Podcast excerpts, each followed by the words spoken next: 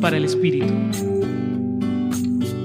El Evangelio según San Mateo capítulo 5 versículos 38 a 42 nos recuerda el significado de lo que se conoce como la ley del talión, ojo por ojo y diente por diente, es decir, buscar una venganza similar o mayor al daño o a la ofensa que he recibido.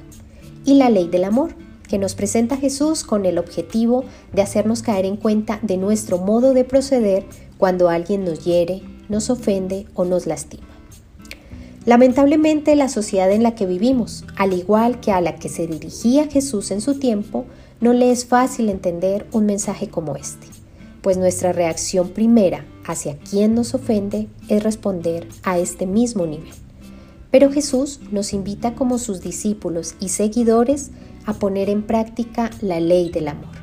que al aplicarla podría generar un cambio radical en todo comportamiento humano,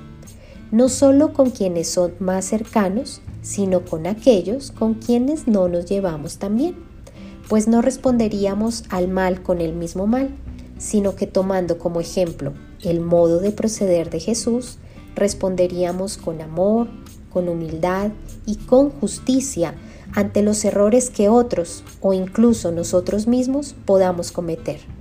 dando una enseñanza que no se olvidaría jamás como parte de nuestro testimonio.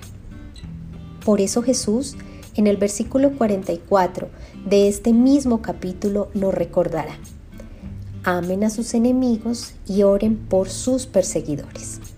Así que reflexionemos hoy sobre qué nos ha quedado cuando otro nos ofende y seguimos anclados a sentimientos negativos. Les acompañó en la reflexión de hoy Julián Andrea Martínez Blanco desde el Centro Pastoral San Francisco Javier de la Pontificia Universidad Javeriana.